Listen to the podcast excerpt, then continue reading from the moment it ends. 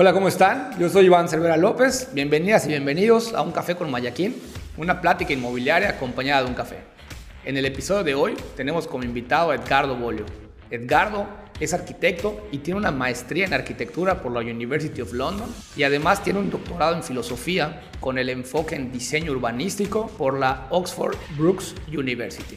Toda esta preparación académica, además de sus más de 40 años como arquitecto y urbanista, sumada a su calidez humana, hacen que platicar con Edgardo sea un verdadero disfrute y sea una gran oportunidad de aprender y entender mejor sobre la sustentabilidad y el urbanismo. Platicamos de su experiencia como director fundador del Implan. El Implan es el Instituto Municipal de Planeación de Mérida y de su óptica sobre el crecimiento inmobiliario de la ciudad y del Estado. Espero que disfrutes de este episodio como lo disfruté yo, que te quedes con algo relevante del sector inmobiliario, que no se te olvide darle like y compartir el canal de YouTube y Spotify. Con esto nos ayudas a que llegue a más gente esta información y nos comprometemos contigo a generar más contenido de valor para que sigas conociendo y entendiendo mejor el sector inmobiliario yucateco.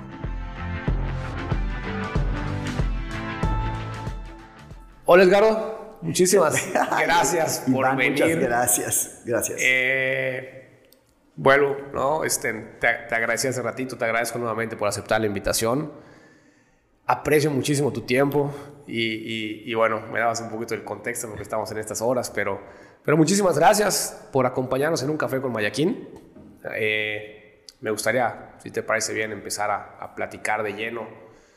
Eh, Edgar Bolio, arquitecto, de profesión, facultad de arquitectura de la UADI, ¿no?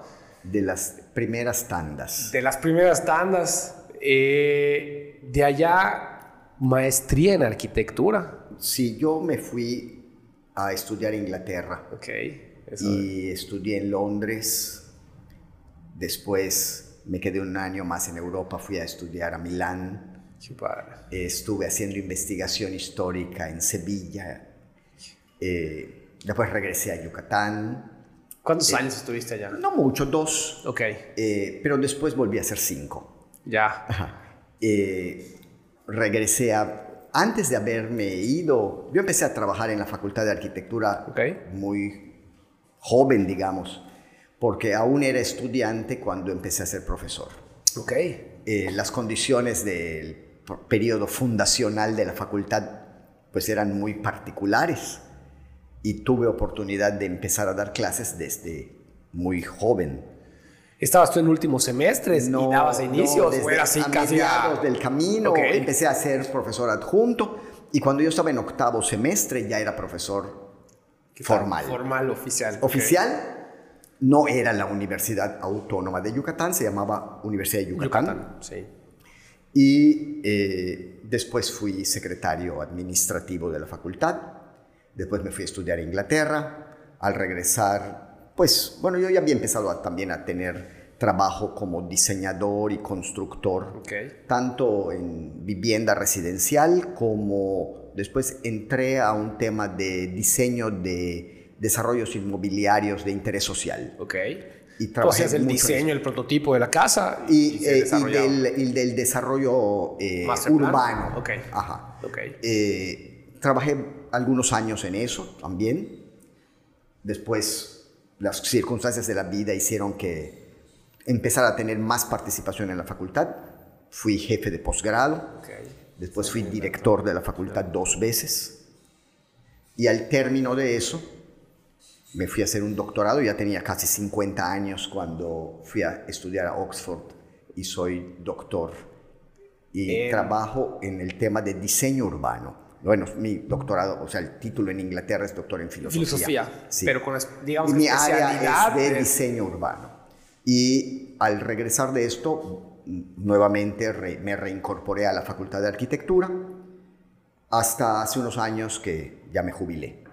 Pero en ese, esos últimos años, pues la ciudad eh, decidió crear un instituto nuevo que es el IMPLAN, el Instituto Municipal de Planeación Urbana, de Planeación, y me invitaron a ser director. O sea, bueno, de hecho me invitaron a una entrevista y después a otra entrevista y después a otra entrevista y finalmente me designaron director. De acuerdo. Y pues soy el director fundador y hasta este momento el único que ha habido. Eh, digo, me encantaría profundizar un poquito en, estas experiencias de... Porque en esos contextos, ¿no? Sin, sin, que sean indiscreciones, pero estamos hablando de muchos los ochentas, más o menos. Claro que sí, sí. Irte a Inglaterra a estudiar, o sea, porque no era... Bueno, yo, yo, yo, eh, las condiciones fueron difíciles, entre difíciles y dificilísimas. Me puedo imaginar. Ajá. Eh, una de las cosas maravillosas que aprendí es a no comer. Pero aparte de eso, la gran experiencia es eh, abrir horizontes. Y lo que me ofreció en ese momento fue expectativas, eh, líneas de, futuro. Y yo creo que, no sé qué tanto aprendí de arquitectura, pero aprendí muchas cosas de vida. Y que me han ido sirviendo a lo largo del tiempo de diferentes maneras. Cuando yo llegué al Implan como director, yo ya tenía bastantes años recorridos en mi trabajo profesional. Eh, yo me gradué en el año 82 y me nombraron director del Implan en el año 2014. Yo ya tenía treinta y tantos años de desarrollo profesional y creo que llegué al Implan también con cosas que dar. Eh, y no, no solo a ver qué pasa, sino también a tener la oportunidad de hacer cosas. Proponer, ¿no? De proponer. Y, y, esa es una cosa que ha sido muy enriquecedora para mí mismo. La, la verdad es que te decía yo al, inicio que pues, buscamos que esto sea un contenido sin censura de ningún tipo y que podamos platicar libremente lo que sea. Y dentro de todo esto, pues busco no excederme en tirar flores a los invitados porque como que se no no no no, no, no, pero, lastiman. pero, pero pero creo que no es necesario cuando ha sido el único director, ¿no? De algo o de un puesto que fíjate que cuando se creó el Implan, yo, yo creo que había también un poco de duda de para qué serviría, ¿no? Y las condiciones, los, las responsabilidades, las eh, atribuciones que se le señalaron, pues fueron resultado de, de un momento inicial. Yo creo que los resultados que ha dado ahora permitirían pensar que podría tener miras más amplias y posibilidades de gestión más efectivas. Sin duda. Y hacia allá creo que debiera de ir la siguiente fase. Digamos, yo creo que también ya tuve suficientes años allá. Pero hay que cerrar bien también. digo, me gustaría que profundizáramos mucho más en eso más adelante, pero, pero eh, un tema estatal ¿no? O sea, hemos hablado, no necesariamente contigo, no directamente contigo, pero se ha hablado mucho de la necesidad que hay de, de, escalar la planeación esta iniciativa a una, escala mayor. se habla de por lo, menos algo metropolitano, como algo más a corto plazo, pero que eventualmente pueda tener una, un, un, impacto a nivel estatal. estoy de acuerdo. porque te decía yo esto, eh, vuelvo, ¿no? Y, y, entender un poquito el contexto de tu, de tu de tu experiencia tanto académica como, como profesional es y entender que estás desde el 2014 en el Implan. Claro, y pues no es fácil mantenerse luego en esos puestos. O sea, a eso iba con el no necesariamente tirarte flores, porque simplemente el mantenerte a cargo de esto que quizá al principio como había muchas dudas, ¿no? Pero para mí los últimos seis años, sin temor a equivocarme, te digo que es una de las dependencias a nivel municipal, a nivel Mérida. Mérida siendo la capital del estado y Mérida teniendo este crecimiento inmobiliario, crecimiento como ciudad, con todos estos retos urbanísticos de planeación, de movilidad, no, no te dejarían si no estuvieras haciendo una muy buena chamba, ¿no? Bueno, bueno, bueno. Oye, no lo vas a decir tú, pues lo digo yo. Oye, esto. Uno de los grandes eh, proyectos de, del Implan fue el programa municipal de desarrollo urbano que se hizo en el año 2016 y se terminó en el 17. Ahorita estamos modificándolo. Pero eh, yo creo que hubo un proyecto de transformación de las tendencias del desarrollo urbano. Porque en términos sencillos, yo te diré que el programa anterior o los programas anteriores estaban planteados para que se pudiera urbanizar cualquier parte del territorio municipal.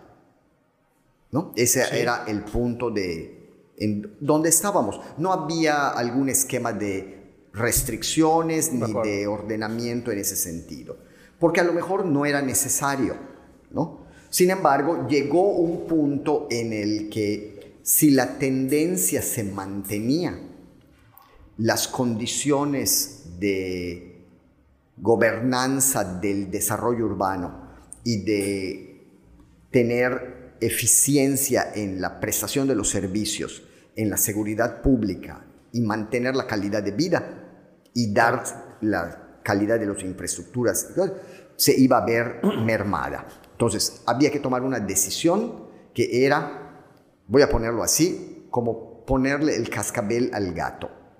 ¿no? Entonces, eso querría decir, bueno, ¿cómo podemos modificar las cosas? Entonces, bueno,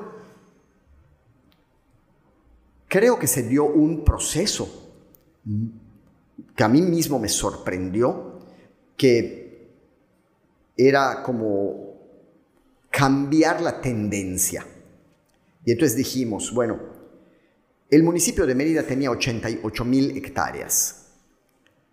Tú puedes urbanizar donde sea. Y había que cambiar el discurso y decir, todo sigue siendo nuestro, pero vamos a crecer con orden y con sustentabilidad y por lo tanto, aunque sea tu terreno, el Estado tiene las atribuciones para darte las autorizaciones para urbanizar o no. Entonces, no estoy poniendo en riesgo la, tu propiedad privada, pero estoy ejerciendo mi derecho a poner orden en el desarrollo. Y entonces hubo una negociación. Bueno, hubo dos cosas. Hubo un proyecto construido en forma colaborativa por las cámaras, las universidades, los grupos eh, sociales, la propia autoridad, de que el desarrollo tenía que tener un cambio de dirección. Y por otro lado, hubo una, no sé qué, es un milagro de alianzas y de voluntades para formalizar el cambio. ¿Qué quería decir? Que antes podías urbanizar en cualquier lugar del territorio y ahora ibas a aceptar que ya no era así y que iba a haber unas zonas donde tenían prioridad número uno, otras prioridad número dos, otras prioridad número tres, prioridad número cuatro. ¿Cómo podía alguien que tenía todos los derechos para hacer eso, o sea, de urbanizar, renunciar a, este derecho, a ese derecho? Bueno, pues te tengo que decir que hubo dos circunstancias muy importantes. Una, que hubo una voluntad política para decir que todos los que tenían derechos adquiridos por haber iniciado cualquier trámite de urbanización, aunque solo hubiera sido ir a golpear la puerta nada más para averiguar, se le respetó su derecho. Correcto. O sea, no hacerlo retroactivo, digamos. Nada fue, algo, De hecho, no solo no se hizo retroactivo, sino ni siquiera se afectó a quien ya hubiera señalado un interés, intención. sin que hubiera tenido ni siquiera un derecho legal. Ya. Entonces, si el esquema garantizaba certeza jurídica a quien ya hubiera iniciado algún proceso, y eso quedaba garantizado, entonces podíamos pasar a la segunda parte de la historia. ¿Cuál es la segunda parte de la historia? Bueno, ¿cómo establecemos qué es la prioridad número uno, cuál es la prioridad número dos? Y nosotros identificamos que se necesitaba una cantidad de hectáreas para los próximos 20 años. Pero las negociaciones tuvieron que ser un poco flexibles y abrir un mercado de tierra superior al de las necesidades inmediatas. Ajá. Entonces, llegamos a un acuerdo en el que ni tú ni yo yo caminé a la mitad de la mesa, tú caminaste a la mitad de la mesa y yo gané un poco, tú cediste un poco. Pero creo que en total metimos orden entre todos. No sé si esa sea la solución final de la historia. Esa era la mejor solución en ese momento.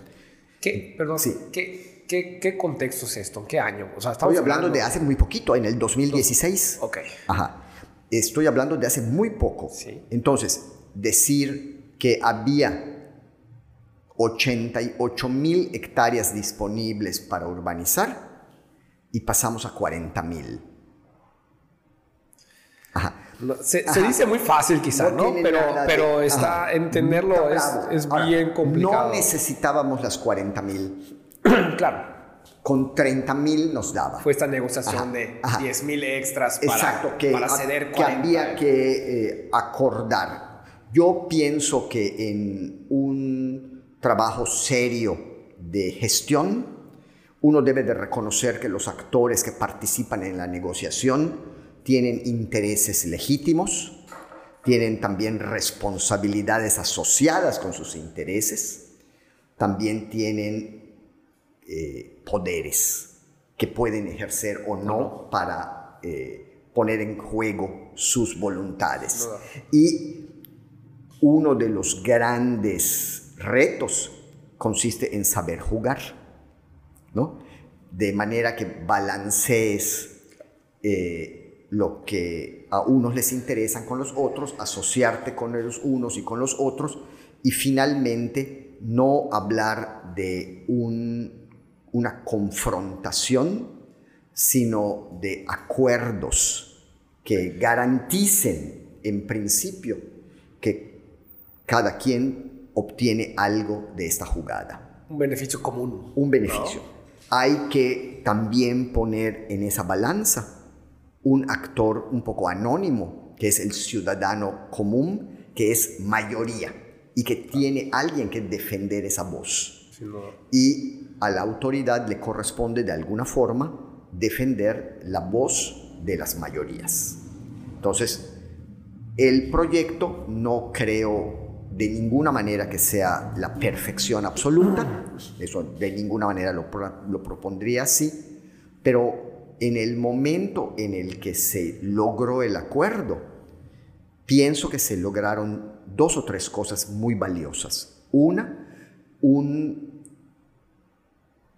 ganó el bien común sobre el particular, ganó un proyecto de visión de futuro sobre el del presente y hay una buena disposición para seguir jugando y para seguir negociando y para seguir construyendo los futuros.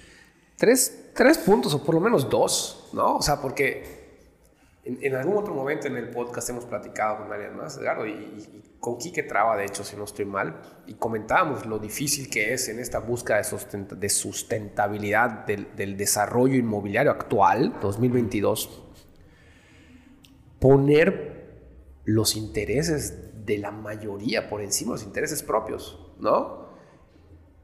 Y, y el que se haya logrado en, en, esta, de esta forma me parece que es un gran logro, ¿no? La otra es eliminar esta mirada cortoplacista de hoy tengo un beneficio, ¿no? A cambio de, de... la visión de futuros. De la visión de futuros que, que, que, te escuchaba yo y para mí era como que una, una respuesta muy inmediata que me vino a la mente de, bueno, sí, cedo, cedo, ¿no? Cedo, cedo esto, pero porque en un me futuro... Das, una, una posibilidad de futuro. Y me das un futuro. Ajá. Ahora, yo no te lo doy Necesitamos construirlo y llegar a un acuerdo. Uno de los aspectos fundamentales desde mi punto de vista es que el proceso de la planeación del territorio es un ejercicio no solo técnico, Es un ejercicio de gestión eh, de partes, ¿no? de, actores clave, de, de fuerzas, intereses y responsabilidades asociadas que se expresan en el territorio. Y una comunidad más madura expresa unos acuerdos más generosos que otras. ¿no? Entonces yo pienso que la, la comunidad de Mérida está también en esa discusión, no, no, no está clara, ¿no? De cuál es lo que es mejor.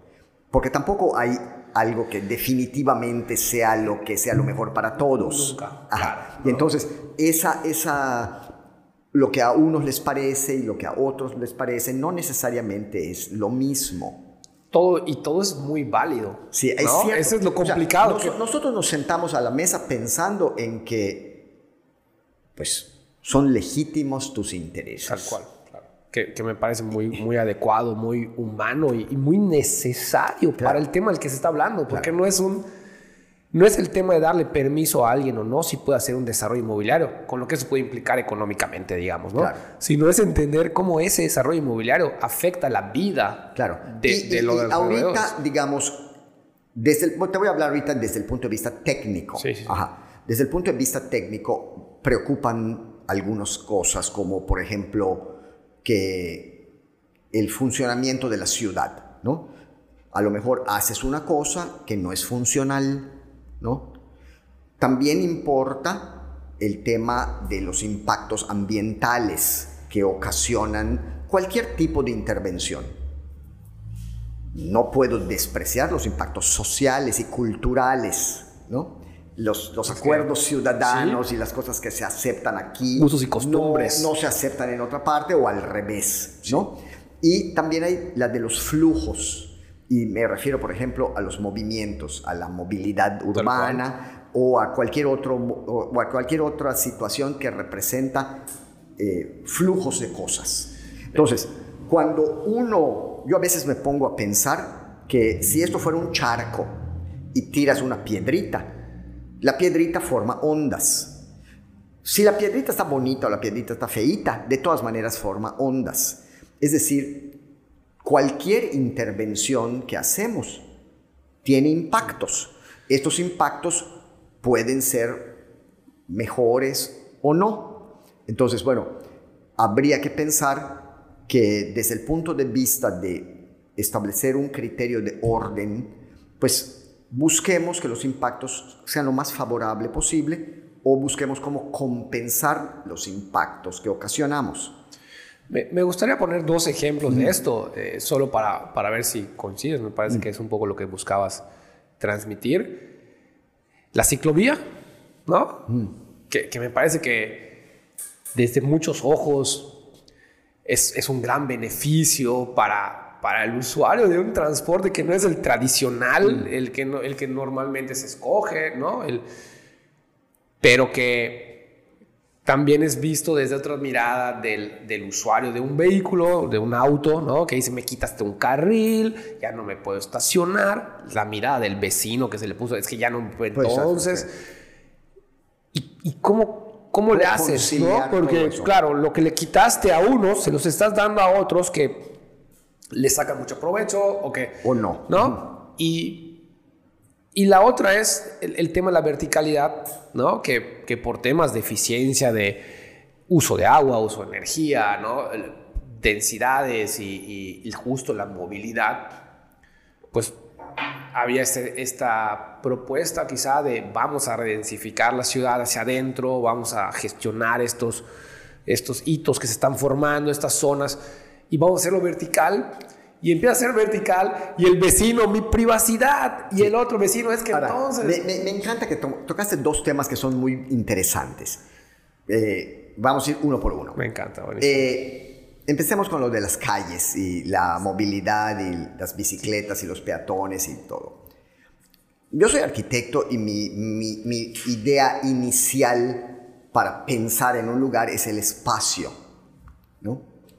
Entonces, eh, mi, mi- mi- mi mente está conectada con la espacialidad.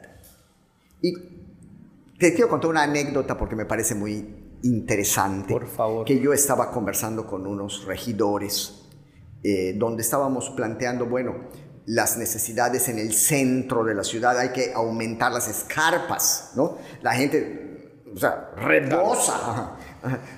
Sí, sí, así. No, no, hay dónde estacionarse, está la calle, está el camión, o sea, es una cosa que no da el espacio. Y mi discurso se orientó a los metros.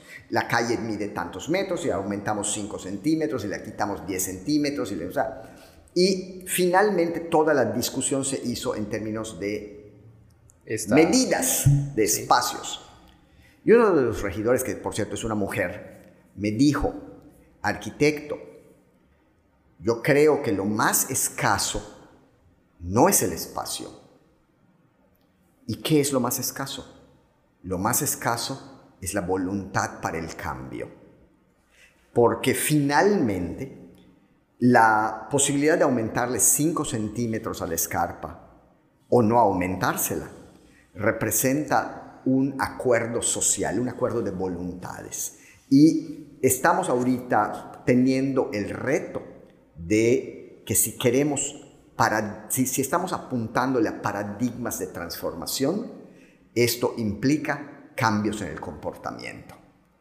Lo más escaso no son los metros, lo más escaso es la voluntad para el cambio. Y me parece que es interesante y vamos a voltearlo porque también es la más amplia de nuestras oportunidades de mejora. Sin duda. Sin duda. Este tema que, la verdad es que me, me, reconozco muchas veces hablando de esta cultura, en, en, una queja, ¿no? En un tema de que por qué no generamos esta conciencia y por qué... Pero pero es verdad, o sea, al final estas miradas pueden estar tan encontradas, ¿no? Pueden estar tan, oye Iván, pero me quitas estos 5 centímetros, centímetros, entonces ya no pasan, ya, no me estaciono, ¿no? oye, y, es muy válido, volvemos a este tema, ¿no? del punto de partida donde cada óptica en, es en, en, el tema, nada más para cerrar ya este punto de la movilidad y ya. Sí, ¿no? Eh, nosotros valoramos que se hizo unas mediciones de cuántas viajes se hacen al día y no sé qué. No son datos actuales los que tengo, son datos que ya tienen cinco o seis años, pero en ese momento las cifras eran como de 1.200.000 viajes al día en Mérida. Un millón doscientos mil viajes al día quiere decir que una persona se mueve una vez. Sí, sí, claro. o dos veces, ¿no? Bueno, no es tanto. Pero de ese número, eh, el 30% era en automóvil y cerca del 60% en transporte público. No parece así, pero la enorme mayoría de los ciudadanos no usan coche. Y el diseño de nuestros espacios de movilidad le da preferencia al automóvil particular más que al vehículo de transporte colectivo. Quiere decir que podemos pensar en un nuevo acuerdo de organización del espacio. Yo no soy partidario de matar a nadie para darle que el otro viva. Necesitamos buscar un acuerdo de, que concilie las necesidades y los intereses de todo y se expresaría como reordenar el espacio. Si yo reordeno el espacio y yo digo, bueno, si el 10% va en, a pie, si el 20% va en no sé qué, si el 15% va en no sé cuánto, si el 50%, pues bueno, pues yo le podría decir de la calle, le voy a dar el tanto por ciento a eso, el tanto por ciento a ese, el tanto por ciento a este, para darle a cada quien la parte que le corresponde. Está muy simple. Claro. No, Está muy simple. pero, pero, significaría modificar las condiciones actuales. Porque estaríamos, yo, estaría estableciendo un criterio de organización numérico. Sí. Ajá. Que, que me parece que es un, es un gran punto de partida. Es un punto de... Y, y, y, pueden empezar a venir es un punto de conversación. Todas las, Ajá. completamente, ¿no? Y- También me queda claro que hay, bueno, qué tanto funciona si solo se hace una división aritmética, ¿no? A lo mejor Que no era- es la mejor opción, pero solo lo estoy planteando como para abrir la conversación No, no, me- de que el- en, el- en los términos de la organización del espacio colectivo, un punto podría ser darle a cada grupo lo que le corresponde. Punto. Ahora, ¿podríamos ser todavía más eficientes o podríamos modificar esas tendencias? Ahí empieza la cosa más difícil. Estoy seguro Ajá. que sí. Ajá. Pero vuelvo, poco a poco. lo, lo escaso poco es la No es para voluntad. voluntad del ¿no? cambio. Claro. Bueno, yo creo que va acompañado todo eso también con un poco del- de, de poner en la mesa de la conversación estos temas sin excesivo hígado. Ajá. Completamente. Ajá. Un poco más de cabeza y menos estómago, ¿no? De manera que podamos entender algunos argumentos, porque hay a favor y hay en contra, y bueno, pues Y- y entender- tampoco es todo blanco, ni tampoco todo es negro. Ni todo para ti. Ni todo para mí, ni todo Porque para no ti. se puede, ¿no? ¿no? Todos tenemos Porque derechos. somos parte de una Claro. sociedad, ¿no? Eso que estás diciendo, eso que estamos diciendo es el tema de la movilidad y está íntimamente relacionado con los flujos y la manera del funcionamiento de la ciudad. El otro tema que estabas diciendo es el de las densidades y las construcciones de altura. Si te parece, paso a ese tema. Por favor. Ajá. Eh,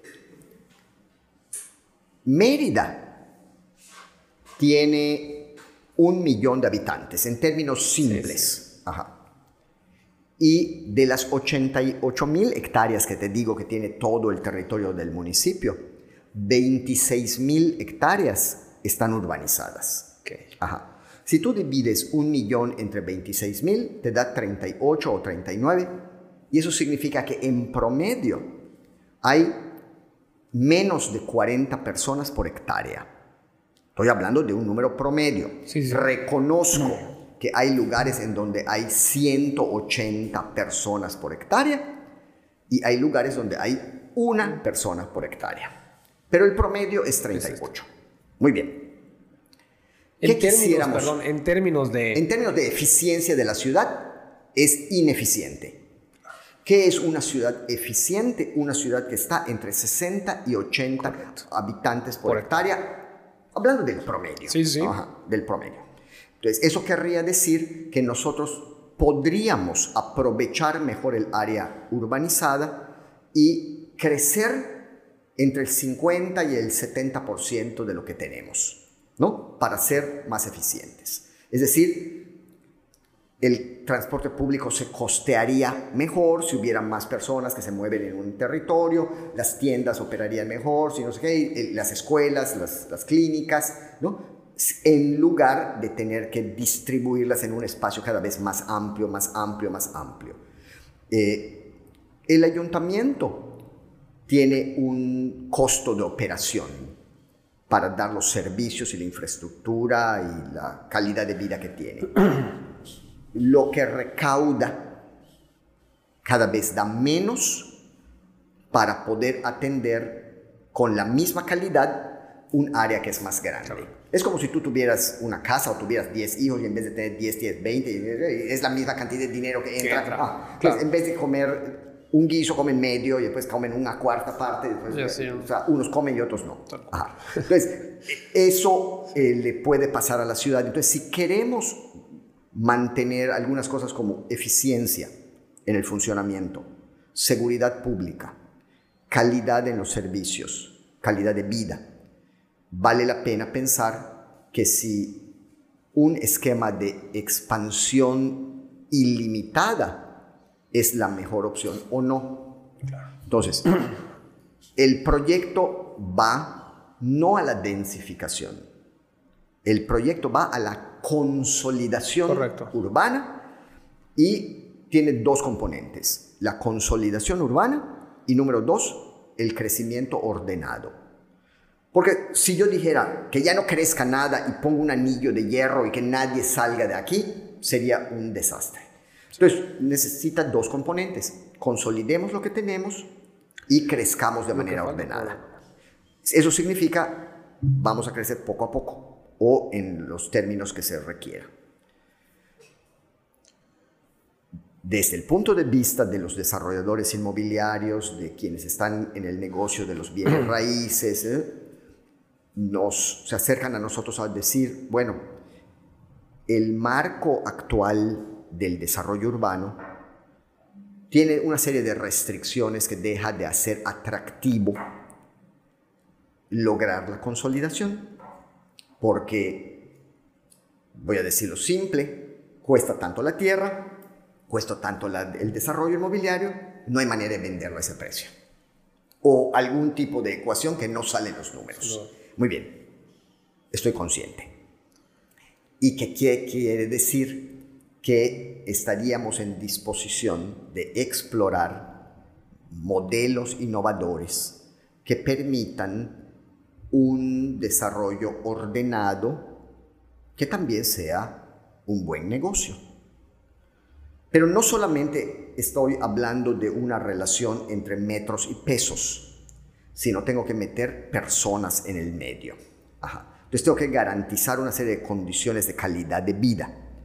Entonces, nosotros empezamos eh, hace, no sé, unos 5 o 6 años, participando en un proyecto que nos invitó el Banco Mundial.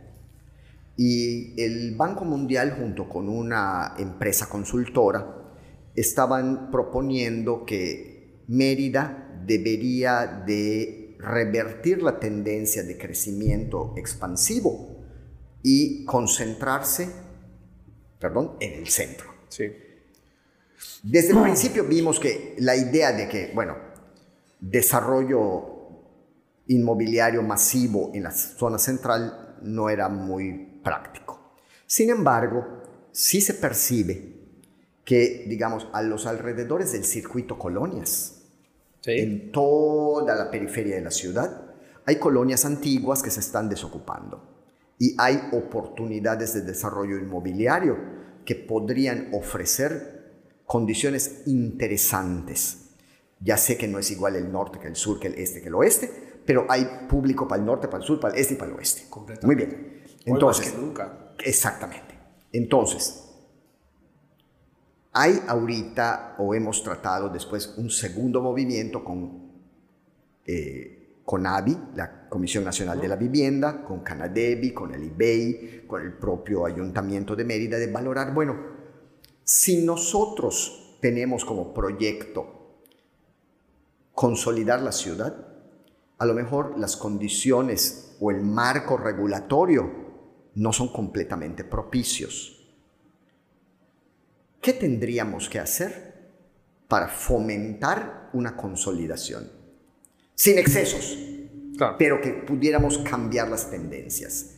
Entonces, yo pienso que a dónde vamos, y eso es muy pronto, es a explorar proyectos piloto que nos permitan comprobar una hipótesis.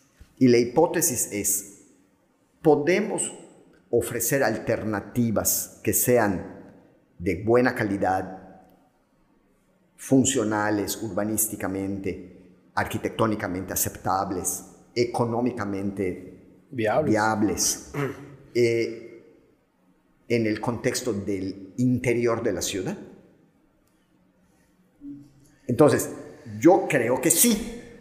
¿Hay una única fórmula que resuelva todo? Tal vez no, pero yo creo que deberíamos de apostarle a un procedimiento exploratorio para poner a prueba antes de modificar las leyes en términos genéricos, ¿no? Que pudiéramos poner a prueba unos casos piloto, que pudiéramos evaluar y que pudiéramos decir, esto es lo que hay que mover, esto es lo que hay que dejar, esto es lo que hay que fortalecer, esto es lo que hay que hacer, porque me queda claro que el discurso teórico va a tener que estar acompañado con un ajuste en el campo normativo, en la innovación financiera, en la gestión del uso del suelo y estamos hablando ya de palabras mayores.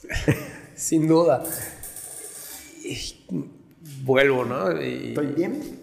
No, no, perfecto. Me me, me dejas pensando muchas cosas. Eduardo, eh, lo, lo, primero es nuevamente, uno, el, el, celebrar quizá esto que, que, me cuentas de alguna manera, esta, esta voluntad que creo que eh, pues hay, ¿no? Hablamos de esta falta de voluntad, creo que hoy hay, porque me dices que está autoridad, están cámaras, están, ¿no? Están esos diferentes actores que pueden... Que pueden participar en que esto. pueden participar. Este, entiendo de alguna manera también el reto, ¿no? Lo que implica, porque, porque aún todos esos actores, hoy tenemos un tema inflacionario, por ejemplo, con los costos de construcción. Sí, es, verdad. Que, que, te, no, hacen, no, no, hacen este el mejor momento para explorar. O que por lo menos juegan. Pero, que, pero, pero o te ponen en un contexto muy complicado, ¿no? Nosotros empezamos pensando que lo que teníamos que hacer era un modelo de qué tipo de casas hacer. Claro. Y ya vimos que no se trata de un proyecto de casas, se trata de un proyecto de casas y de comunidades. Ajá. Y que esas comunidades se trata del espacio público, de la movilidad, del equipamiento, de la calidad de vida. Y después dijimos, hay más todavía. Necesitamos un marco regulatorio, un esquema de financiamiento, una política pública orientada. O sea, hay para más. Y lo que necesitamos ahorita son socios, aliados, que estuviéramos, aunque cada quien tiene sus propias perspectivas y sus propios enfoques, que construyéramos una visión generosa de explorar modalidades que sean eh, factibles, que pudiéramos poner a prueba y que mostraran además que además de la, eh, de la alternativa de la expansión, existe la alternativa de la consolidación y que ambas son factibles, viables, eh, razonables. Desde, desde mi cancha, desde, desde mi parte, desde mi área de comercialización, claro, te diría yo que hoy más que nunca también se abraza muchísimo la consolidación. O sea, y, viene de esta expansión, porque hoy, lo comentábamos ayer o en una reunión con los desarrolladores, que si bien estar fuera, ¿no? De, digamos, del periférico. Baja el precio del metro. Baja el precio de la tierra y te permite hacer un, un, producto, un proyecto de casa o de unidad habitacional, porque hoy departamentos, villas, todo, ¿no? A un precio más asequible, eh, pues tiene ese atractivo. También está el tema de que hoy el Internet es fundamental, por ejemplo, por decirte uno de los factores, ¿no? Y, y, cómo, el servicio garantizas la conectividad digital, Exactamente. por ejemplo. Entonces ya, oye, pues no, de repente ya tenemos casos, así como hace unos años era, yo prefiero irme más lejos, porque voy a tener el jardín, el patio y la piscina que estoy acostumbrado a tener como yucateco y con estos modelos. Y yo pienso que esos valores no tendrían por qué dejar de existir. lo que yo estoy aquí diciendo es, como autoridad, lo que nosotros tendríamos que garantizar es que existe una amplia gama de oferta. Y que no quede supeditado a únicamente lo que me den, sino que yo tenga la oportunidad de elegir el más importante de los valores de la democracia es la posibilidad de, elegir, ¿no? Y si yo puedo elegir lo que quiero elegir... Y, el hecho de tener esta, estas opciones creo que también va de la mano del, no crecimiento, que sí, está implícito, pero de la evolución. Claro. ¿No? Porque al final... Eh, Estaríamos hablando de un desarrollo de la ciudad eh, yo pienso que la ciudad está en un proceso de crecimiento actualmente y sería una bobería de mi parte decir que no crezca. ¿no? Eso no, no, no lo voy a decir. Lo que, pero lo que pienso es que sí puede crecer de mejor forma. ¿no? Puede crecer de manera más ordenada, más sostenible eh, y siendo un poco más sensatos también con las visiones de futuro, porque no necesariamente la tendencia de este momento se va a mantener por siempre las expectativas y las tendencias nos muestran que las curvas suben y bajan. Y la visión que pudiera percibirse en este momento en cinco segundos, con cualquier movimiento internacional de mercados, cambia la tendencia. Y entonces nos quedamos agarrados de la brocha y nos quitan la escalera. Completamente. Y, y, hoy, con este crecimiento, que, que no es un crecimiento físico de esta horizontalidad o de esta expansión, sino es también de la diversidad de personas que hoy viven en la ciudad, ¿no? También hay gustos, o sea, ya, puede ir incluso más allá, o sea, de, hablando de esta oferta de, o de poder elegir. Oye, yo quiero vivir en un departamento de un cuarto y quiero vivir en el centro de la ciudad. Fíjate tú que las cifras del INEGI eh, no, no, es mío. Sí, sí. Hablando del tema de población y de cómo está la composición de los hogares, ¿no?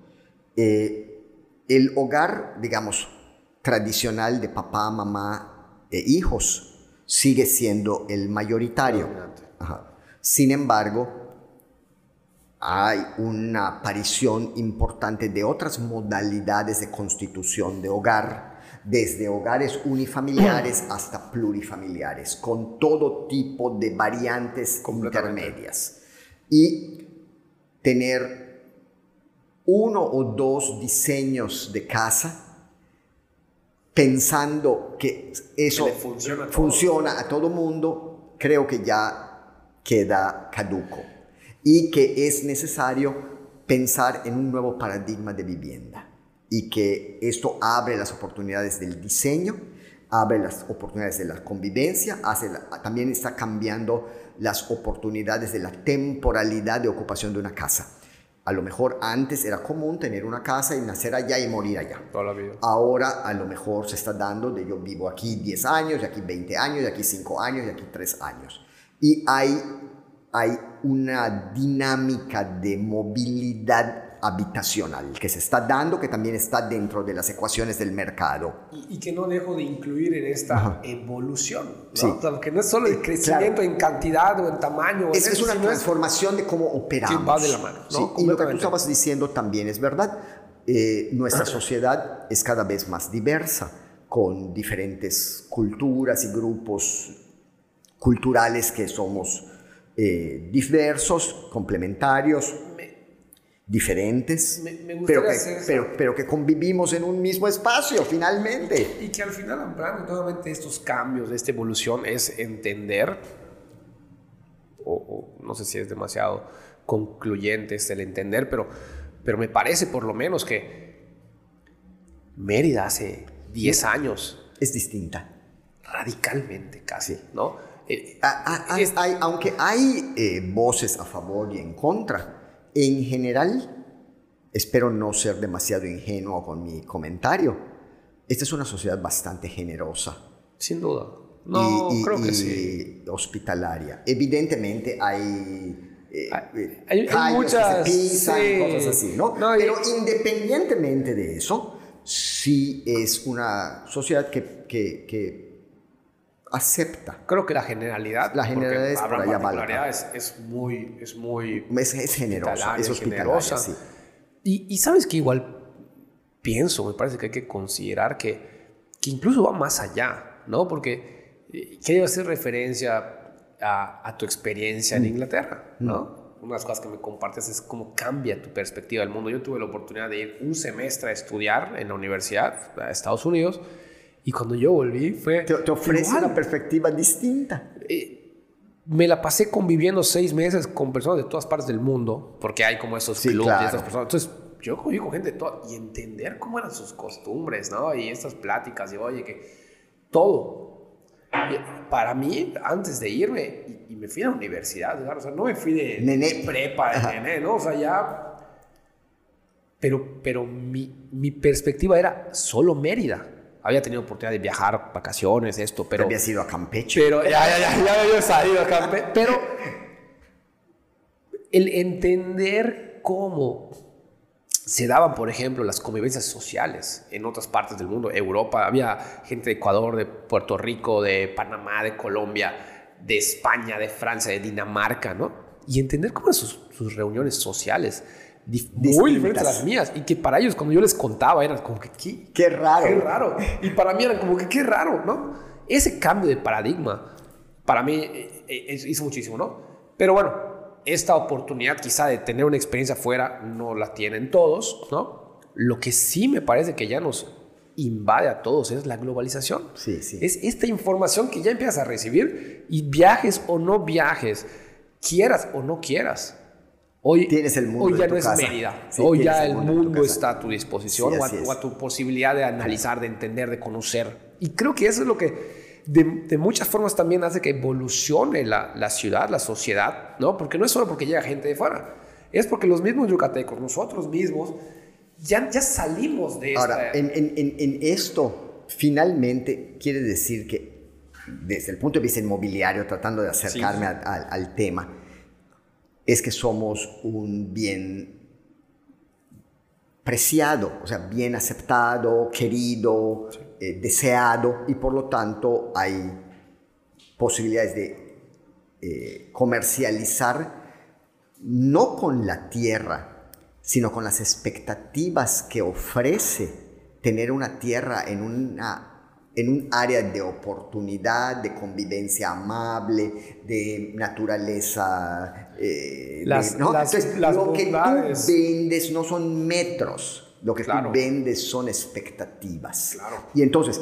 esas expectativas no tienen límites territoriales. Y entonces se venden igual los terrenos que están dentro de este territorio que los del de al lado, porque tam- esa, esa, eso es difuso, ¿no? Sí. Y entonces dentro del mercado inmobiliario creo que también esto es un tema que amerita poder garantizar que lo que ofreces es lo que efectivamente das y no solamente de palabra, Y- y hoy- sino que haya manera de ofrecer certezas Completamente. de desarrollo, de calidad, ¿no? Y que creo que esto implica la necesidad de poner cierto orden para que no resulte que nos hemos comido entre nosotros mismos y nos quedamos sin nada. Completamente. Mm. Eh, justo de ahí surge para mí esta, voy a llamarle urgencia Mm. de, de regulación del, del sector inmobiliario. No, no, no digo, eh, sin incluir necesariamente lo que hablábamos de este plan estatal, sería, sería De mucho hecho, en, eso- más en este momento en eso se fácil, está, se está trabajando. sería mucho más fácil el ya tenerlo, sería mucho más fácil tener ese nivel de certeza, porque creo que el problema es que ante la falta de regulación ponemos en manos de un grupo de personas que ven por sus intereses, ¿no? Humanamente, para no juzgar tampoco y no entrar en particularidades, porque hay también de todo, pero eh, el patrimonio, no de alguien, o sea, el patrimonio de la sociedad, del, del- del municipio, del estado, ¿no?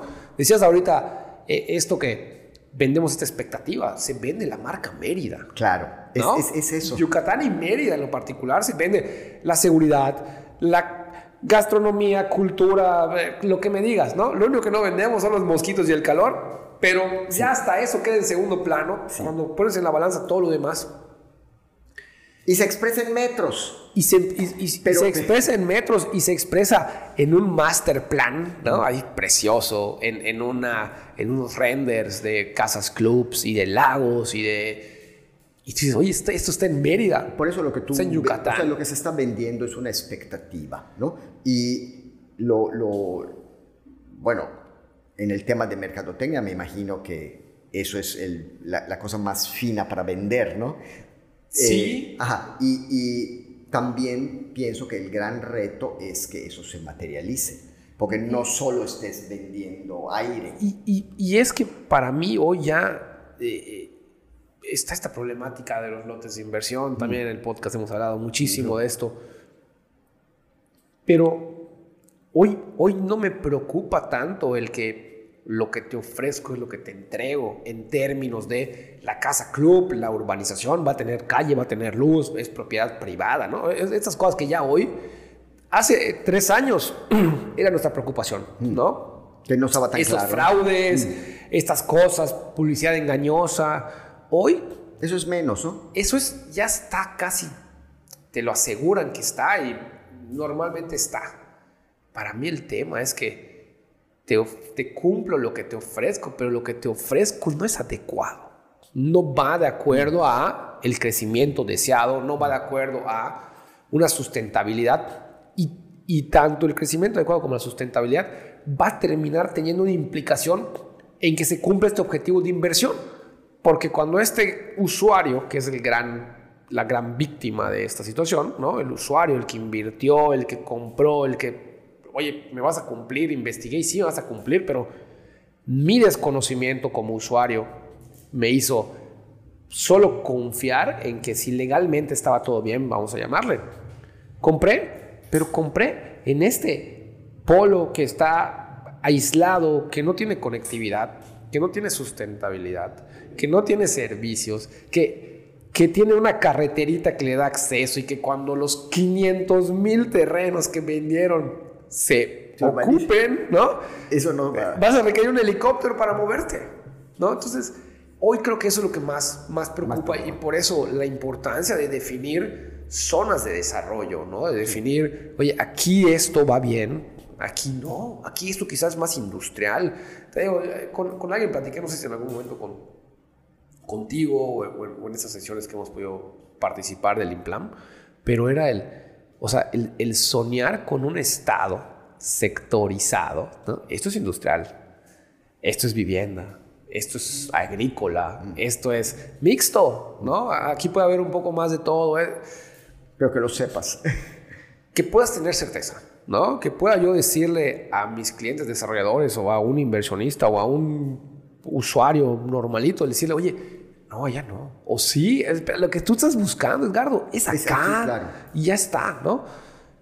¿no? No solo por la parte comercial de podérselo decir, no, sino porque vuelvo, creo que el, usuario final es el, el, protagonista, ¿no? Visto desde, desde tu postura, probablemente como una autoridad, como eso, oye, te toca defender al usuario, ¿no? Como desarrollador, en esta ambición noble, le llamo de repente, ¿no? Porque, vuelvo, si, eres desarrollador, estás buscando generar dinero, ¿no? Claro, es, tener una ganancia. Es, correcto. Pero, pero puede ser con esta óptica sustentable, ¿no? Una de las cosas que, finalmente eh, algunas personas plantean es que, bueno, todo esto que se está ganando, pues también está válido, pero también valdría la pena pensar qué cosa puedo dar, qué legado puedo dejar, qué, cuál es mi contribución finalmente en esta historia. Entonces, en, en, ese proceso yo puedo hacer, puedo mirar, pero finalmente, ¿en qué se traduce? Yo hice algo trascendente. Que valga la pena, algo trascendente. Porque finalmente esperaría uno que además de todas esas otras metas, y que también son todas válidas, también uno pueda contribuir a la construcción de una cosa que es mejor que lo que uno recibió.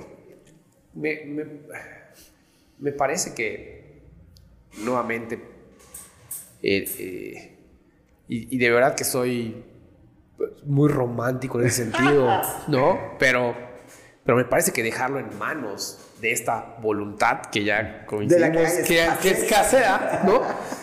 Es, es, es un poco la situación, porque eh, mucho tiempo yo creo que, y, todavía hay un gran tramo por recorrer en un tema educativo, en un tema de entender el urbanismo, en un tema de entender este bien común, ¿no? En un tema de generar esta conciencia pero yo creo que ya, ya hoy hay, derivado de, golpecitos del camino, derivado de experiencias negativas ¿no? que se han tenido en general en el crecimiento. Estas son las que no tienen agua potable, estas son las que fallan los transformadores de luz te dicen, no, ya no llega la luz o no llego a arreglártelo, ¿no? O, esos otros municipios, fíjate, que aquí en Mérida nos hicieron un estudio que se llama el Índice de Prosperidad de las Ciudades y lo hizo las Naciones Unidas. Se llama la agencia ONU Habitat. ONU Habitat. y se hizo hace como seis o siete años. Yo pienso que las cifras hoy darían otros resultados, pero en ese momento identificó una cosa un poco rara. Primero que nada, define la prosperidad como un constructo social, no se refiere solo a dineros, sino se refiere a un sentido multidimensional de bienestar que tiene que ver lo mismo con la productividad, que con la infraestructura, que con la educación, la salud y todas las cosas. Mérida, en ese momento, tuvo una calificación inferior al promedio nacional. Sin embargo, es la que tuvo más alta calificación en calidad de vida. Cosa de lo más raro del mundo. ¿Cómo rayos si sacas una calificación baja en muchas cosas, tu calidad, de vida es superior a la del promedio. Y apuntaron a una serie de retos y temas que habría que tocar de manera como que prioritaria, ¿no? Y entre esas cosas señalaron en forma genérica la necesidad de la gobernanza de la urbanización y por ello estaban relacionándose a que no podemos estar creciendo como sea teníamos que meter un poco de orden. Y el segundo componente es a reducir los desequilibrios en la dotación de infraestructura, equipamiento y servicios, porque Mérida, de alguna forma, todavía manifiesta diferencias que no son buenas. Y que lo que haría que nuestra ciudad fuera mejor es que las diferencias se reduzcan, que se equilibren las cosas y que eh, implicaría una ciudad que tuviera como eh, elementos rectores el derecho a todas las personas a los beneficios de la ciudad, que se expresa en muchas formas. Y que los datos de ese momento pues nos pusieron esas calificaciones, pienso que si ahorita nos hicieran nuevamente el, este, la evaluación. Esta evaluación saldríamos, supongo que un poquito mejor en unas cosas, pero también nos ayudaría a, a, definir, bueno, dónde están nuestras prioridades. ¿no? Porque la ciudad en su conjunto no solamente es una serie de hacer una casa o una calle o una cosa, sino es finalmente construir el escenario para el desarrollo de las personas con la mejor calidad de vida que se pueda. ¿no? Y eso no es un trabajo de hacer calles y casas y escarpas y poner parques y hacer árboles y sembrar y poner luces en las calles. O sea, eso se necesita, pero más que eso. ¿no? Con la construcción de comunidades y la construcción de acuerdos sociales que potencien el desarrollo.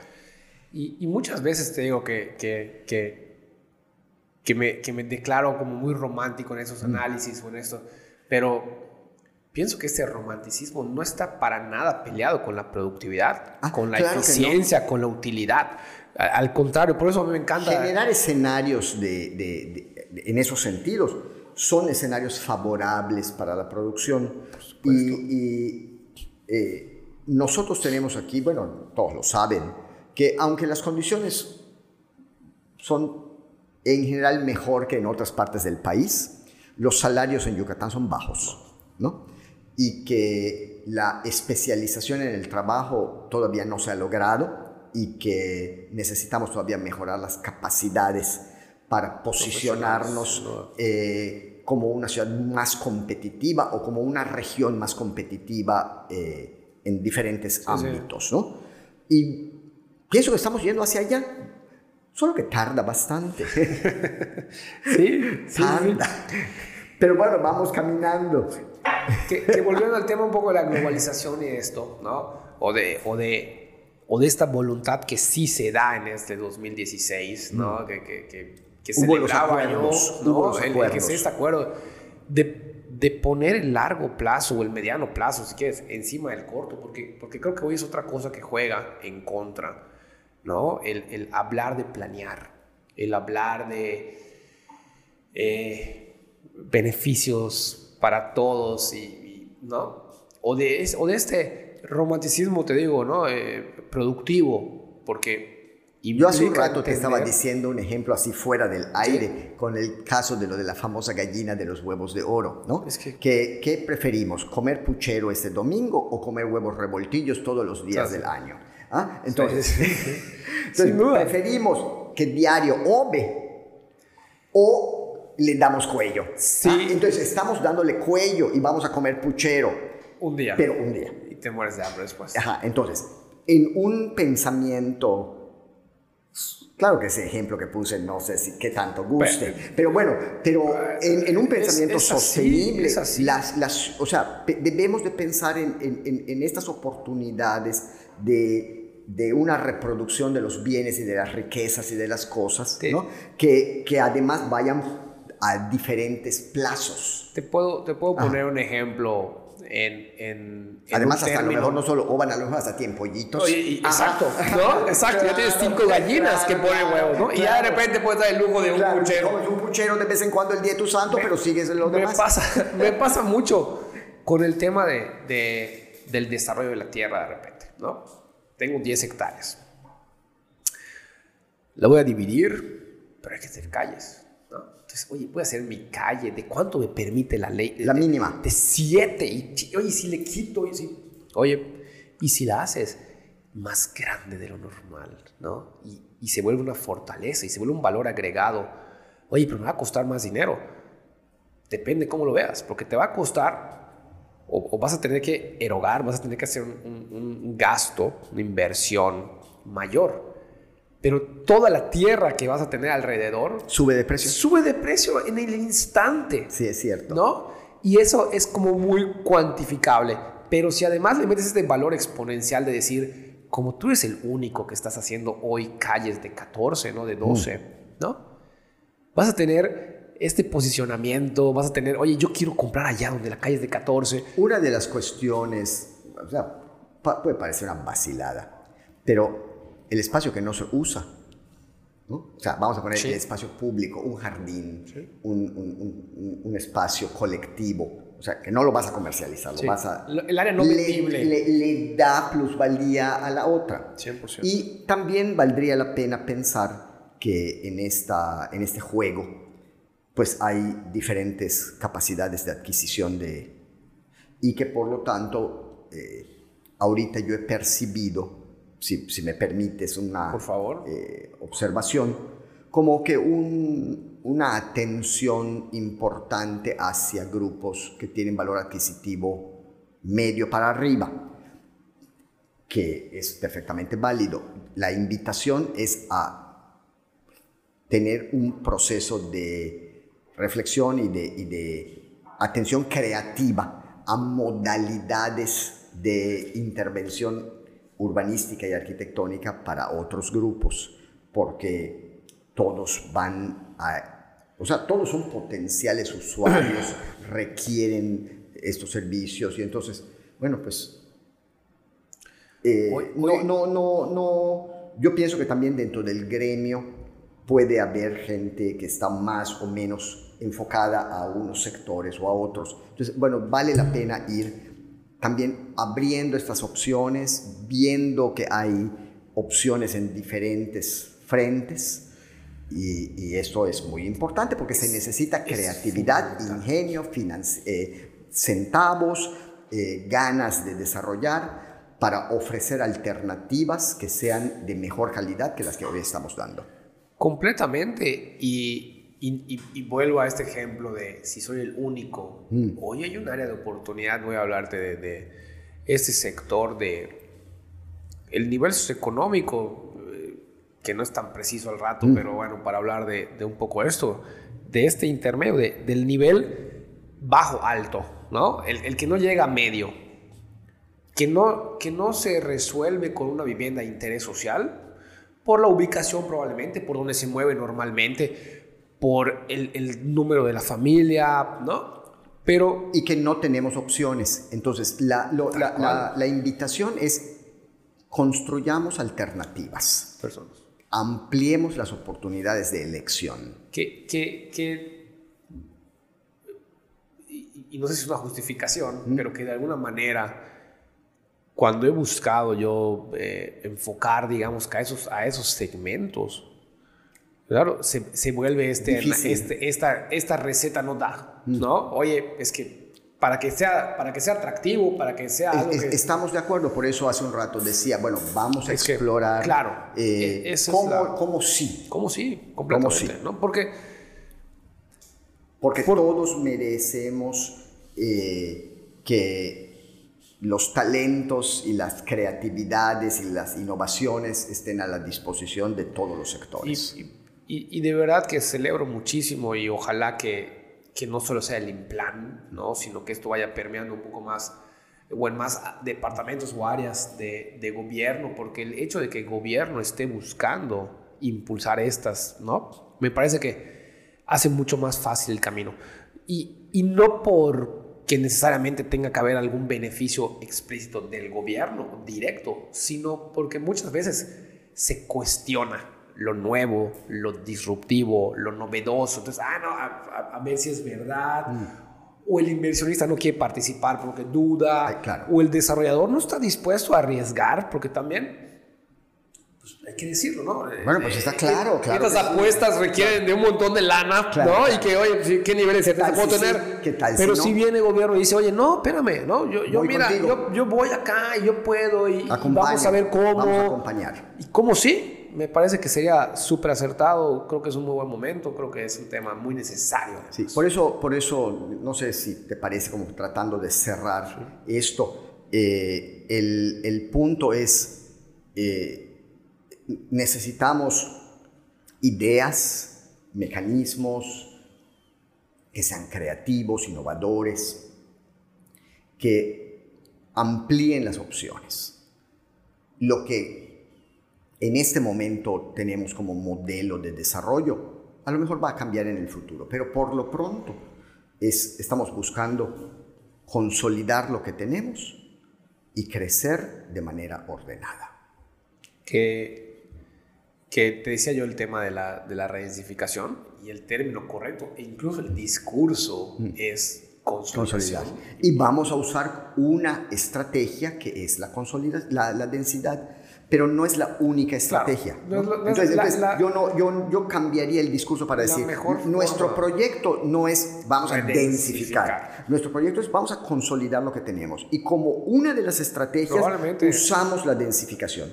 Hay otras estrategias que también tenemos que poner en, en, la mesa. Y que, densificar y que al fin y al cabo lo que queremos es una, una mantener las calidades de vida o mejorarlas, y hacer más funcional y operativa la vida urbana. Completamente, porque eso, ¿no? a veces igual pues, podemos caer en extremos mm. de, percepción, de decir, ah, es que redensificar, entonces vamos a poner acá 5.000 departamentos. Claro. No, no, necesariamente, ¿no? O sea, no, al meter todas las... cierra esa opción, al meter pero todas no las, es que esté orientado a eso. Al meter todos los... Eso es lo interesante para mí, ¿no? Porque... Porque tampoco se puede en cualquier parte. Y, claro, ni conviene.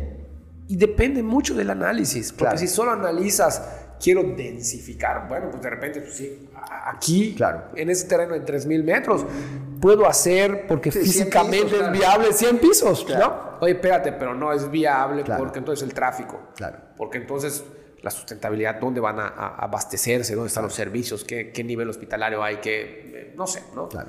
Me, me, parece que es, es de las cosas que más también disfruto de, de, tener oportunidad de repente de estar con ustedes. Uno, como uno de los temas como el tema del desarrollo urbano no es un tema científico. No, es que tenga yo una fórmula que diga sumo 2 más 2 y da 4 y no sé qué. Es una construcción de diferentes, es, es, es, multifactorial, multidimensional, complejo. Porque al final se trata de, de, un ecosistema, ¿no? de algo vivo, de algo que es del día a día y que como decías tú hace ratito, hoy es así. Pero no necesariamente. Mañana y mañana cambió un poquitito o cambió 180 grados. Sí, es cierto. ¿No? Entonces se vuelve complejo, ¿no? y y cuando este ecosistema está conformado además por miles de entes eh, particulares con nuestras locuras cada uno y con nuestras bondades cada uno, pues se vuelve mucho, mucho más complejo. Edgardo, pues me, me encanta, la verdad, me, encanta poder estar platicando contigo. Digo, ya nos, ya, nos echamos una, un ratito, así que voy a buscar ir cerrando, pero no quiero dejar de, de preguntarte, ¿no? Y ya comentamos muchos de estas aristas, pero del tema inmobiliario específicamente, ¿cuál, cuál es tu percepción de, de, la actualidad del sector inmobiliario de, de, Mérida o de Yucatán, si quieres llegar hasta Yucatán? No es el campo absoluto de mi especialidad y lo voy a comentar desde un punto de vista un poco externo, ¿no? Sin duda. Eh, como en muchos sectores de la práctica profesional, se espera una alta calidad para ofrecer el servicio de la mejor forma.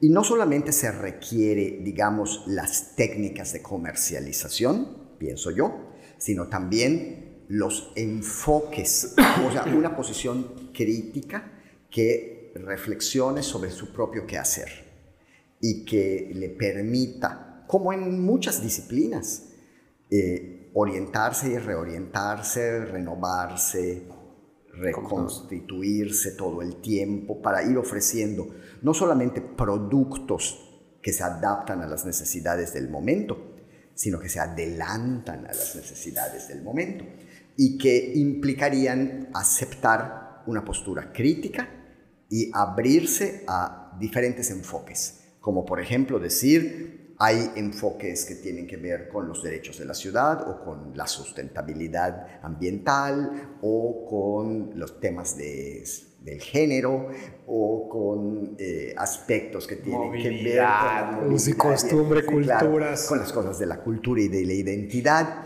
Entonces, bueno, el gremio, pienso yo, que si se enfoca en su aspecto únicamente de la práctica, eh, puede ir perfeccionando sus técnicas. Yo invitaría a que sin dejar de hacer eso, hubiera otro nivel que es un nivel de reflexión y de crítica que permita reorientar, renovar y producir, o sea, ser un agente de cambio y de transformación, no solamente un vendedor. Y que por lo tanto eh, tenga clara conciencia de que los, lo que se hace sirve para una voluntad que orienta tu quehacer. Entonces, iría como que en dos dimensiones en simultáneo. Una que es de implementación y que es práctica y técnica, y otra que es crítica eh, innovadora, eh, más estratégica, estratégica eh, política, visionaria y que a mí me encanta la palabra. tienen que estar absolutamente conectadas y que implicaría la diferencia entre hacer una actividad o ser el promotor de cambio en una, en una disciplina, ¿no? Así lo veo. Completamente. Eh, te, agradezco la, naturalidad y la transparencia con la que lo expresas. Eh, estoy tan inmerso yo en esto que a veces se me, se me olvida, digamos, ¿no? Tengo esta ceguera de taller de, que la, el origen, o cuando yo te pido el, que me plantees esto, es como que desde esta óptica de la comercialización, ¿no? Que está perfecta, porque es así. pero necesitamos otras dimensiones en paralelo. Porque esa es la parte productiva de mi romanticismo, que es lo, que la conectan con otras cosas. Pero, pero creo que es algo positivo el, que te diga que me parece que hay, por lo menos, yo, yo, estoy muy involucrado en, AMPI, en la Asociación Mexicana de Profesionales Inmobiliarios, digo que es, y se percibe que hay en los últimos años una transformación positiva. Así se ve. Se ha, Así se ve y además el mercado está exigiendo una eh, capacitación para ofrecer un producto de mejor calidad. Y no solo el producto, un servicio de mejor calidad. y dentro de ese servicio va la orientación. Y si no lo sabes cómo rayos puedes orientar, entonces se requiere esa conexión con ciertas lógicas, ciertas ideas que te permiten sugerir, opinar, orientar, no solamente en la dimensión económica, tener una oportunidad de combinar diferentes eh, componentes, ¿no? La, la, venta es la manera en la que capitalizas muchas veces tu esfuerzo, ¿no? Pero, pero hoy me parece que derivado de esta exigencia, derivado del crecimiento, derivado de la globalización también, me parece que es otro factor que juega, eh, está el tema del conocimiento, ¿no?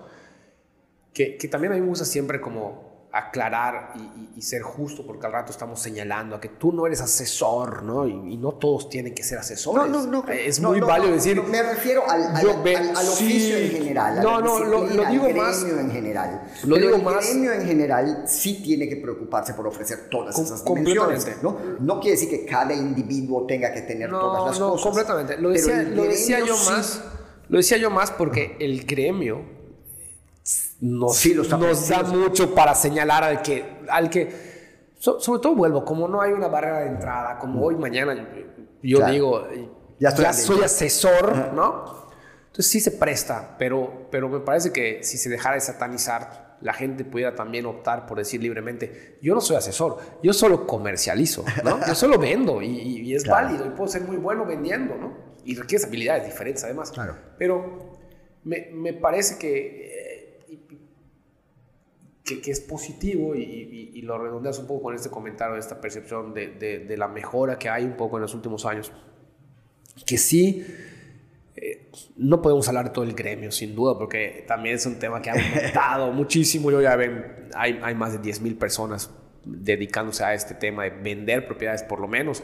Hay los que sí dan un servicio de asesoría, hay los que solo comercializan y hay los que tienen diferentes esquemas y enfoques, pero creo que en general sí ha permeado una conciencia de lo, la responsabilidad y lo que se pone en nuestras manos cuando alguien compra una propiedad o cuando alguien invierte, ¿no? Y de allá, que más allá de que seas asesor o no, como vendedor estás obligado a entender del contrato legal que vas a firmar con tu cliente, de la zona que le estás proponiendo a tu cliente que compre para vivir, tiene o no la tiene. Completamente, ¿no? Entonces, eh, un poco por todo eso, pues creo que va mejorando. Hay, mil cosas, hay millones de áreas de oportunidad y, en temas sobre todo de esta capacitación, de, este, de tener este conocimiento, ¿no? Y bueno, quizá la conciencia, a mí me encanta la palabra conciencia porque creo que puede eh, eh, aplicar para mucho de esto, donde te das cuenta, ¿no? En, un poco, en un contexto introspectivo y en un contexto también externo, decir, dónde estoy, que me comparo, ¿no? Puedo medir, puedo ver y, de allá generar el, ok, esto es importante, ¿no?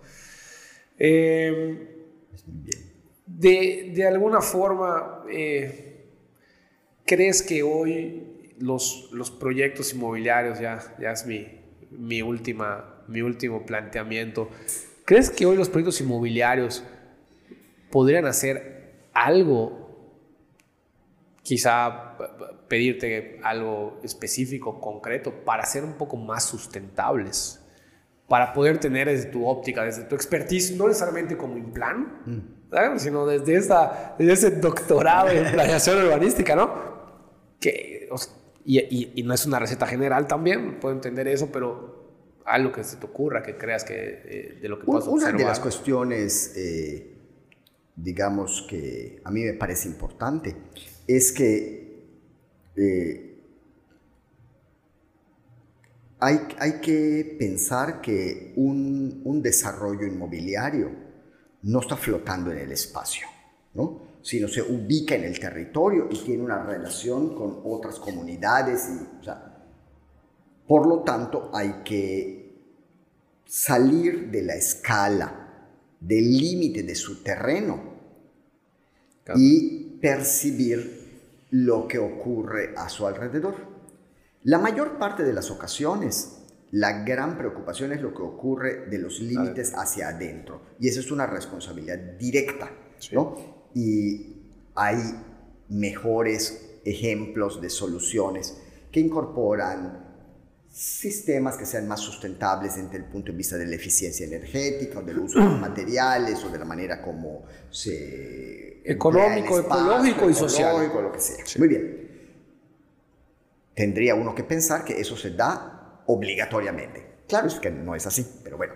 Supongamos que esa debiera de ser. Es el deber ser. Ese es el, ese es el básico que debiera de ser. Pero también pensar que hay eh, las interacciones y las relaciones que son adicionales a, los límites de tu propiedad. Y pienso que allá es el campo de oportunidad de donde podríamos estar pensando que se estaría cambiando de la escala de la calidad de la intervención. Me, me, me encantó, ¿no? O sea, el, el, poder ver hacia afuera, ¿no? Eh, y, y, te digo, en este término de sustentabilidad, ¿no? De cómo impacta socialmente a tus sí. comunidades cercanas, ecológicamente, ¿no? Y económicamente, que, que, que también es muy de la en, mano. En ¿no? el caso particular de Mérida, hay una situación un poco delicada que está ocurriendo eh, entre habitantes, digamos, tradicionales de comunidades semirurales con nuevos conjuntos habitacionales y que enfrentan diferentes tipos de forma de vida. Y que, bueno, eso no se resuelve con que si la ventana está más grande o que si le pones de aluminio, o si la pones de madera, o si le pones un foco de LED o si le pones de 100 watts. O sea, eso no tiene nada que ver pero hay una interacción directísima entre el que vive aquí y el que vive enfrente. Se me ocurre, se me ocurre para, para poder tratar de ejemplificar esto un poco, nuevamente las bicicletas y las ciclovías, ¿no? Tú pones un desarrollo de Concal a Tishkuitum, por decirte cualquier cosa y no, y no llevarnos a, a demasiado lejos. ¿No? Y pues ahí está la carretera, que históricamente era una carretera de dos carriles donde o de uno. el gran tráfico era de bicicletas. Sí, así es. Triciclos, bicicletas, eh, ¿no? Y tú pones un, un, proyecto inmobiliario con 30 casas que puede cumplir con la, ubicación, está en una zona de proyecciones, de, vivienda, que tiene todos los servicios, que mal que mal estás a una distancia razonable de la sustentabilidad de los supermercados y tal. Pero acabaste con el tráfico las bicicletas, propicias accidentes, ¿no? Eh, pones en riesgo la vida de alguien y, en ningún momento pi pienso que ni la autoridad, ni el desarrollador, ni el comercializador piensa en o sea, ¿Cómo vamos a.? O sea, estoy viniendo a invadir esto no, no, sin dramatizarlo. No es la palabra así tan dura. Sin dramatizarlo. Pero, pero, pero en realidad estoy. Estoy ocupando este estoy espacio. Ocupando, claro. Que tengo que convivir. Y al, y al, final de cuentas, soy, entro como un jugador más de un tablero que ya Con los mismos ocupado. derechos y con las mismas responsabilidades. Claro, y entonces, pues hay que entrar en la en el acuerdo social para que a cada quien le corresponda lo que le toca. Tal cual, ¿no? A mí me da, me, da, me da mucho... Y eso no está tan fácil, porque tampoco está necesariamente regulado, ni tampoco es una cosa que de manera automática uno piense. Y, ¿no? y está el tema económico de quién sí. lo paga. Claro, así es. Porque pues, quizá no está presupuestado por parte de autoridad, claro. el desarrollador no es viable y está el tema de que por existe eso, el dinero, pero por eso, por eso viene en esta el terreno preocupación de, de digamos, eh, como autoridad, tú podrías decir, bueno, pues urbaniza donde quieras, pero... Están esos o sea, acompañamientos. Tus nietos verán venir la calle, ¿no? Claro. Porque no hay forma de que, que llegue lleve. nadie. ¿no? Claro. Entonces, eso habría que decirlo desde el primer día. Y hoy se dice, ¿no? O Sí. sea, hoy por lo menos Mérida te lo puede decir con claridad. O sea, hasta aquí es, sí, es zona 4. Sí, no, no hay forma. Eh, no hay, ¿no? Ah, es zona tus 2. diez, Eh, a agua llegar. hasta acá, Sí. ¿no? Pues Edgardo, muchísimas gracias, Diego. Podría yo seguir y seguir, podríamos seguir platicando. este, te agradezco mucho nuevamente. Me, me- me gustó mucho la plática. Este, Gracias. Te agradezco compartir. Creo que lo hiciste muy abierto y transparentemente. Este, eh, espero invitarte pronto porque de verdad que, que, creo que hay muchas cosas más que podemos ir platicando y que como decíamos, ¿no? Este tema es un ecosistema, ¿no? Y al final, quizá en seis meses ya cambió mucho lo que platicamos, o no mucho, pero... El tema es dinámico y tendríamos que estar pensando que eh, como las cosas van cambiando, los procesos de transformación, o sea, tendríamos que estar con la cultura de, el, de aceptar que necesitamos hacer cierto proceso dinámico de transformación. y que eso va asociado con aquella muy escasa voluntad para el cambio. Sin duda. Pues, Mil gracias. Encantadísimo. Muchísimas gracias, Iván. Un gusto. Listo.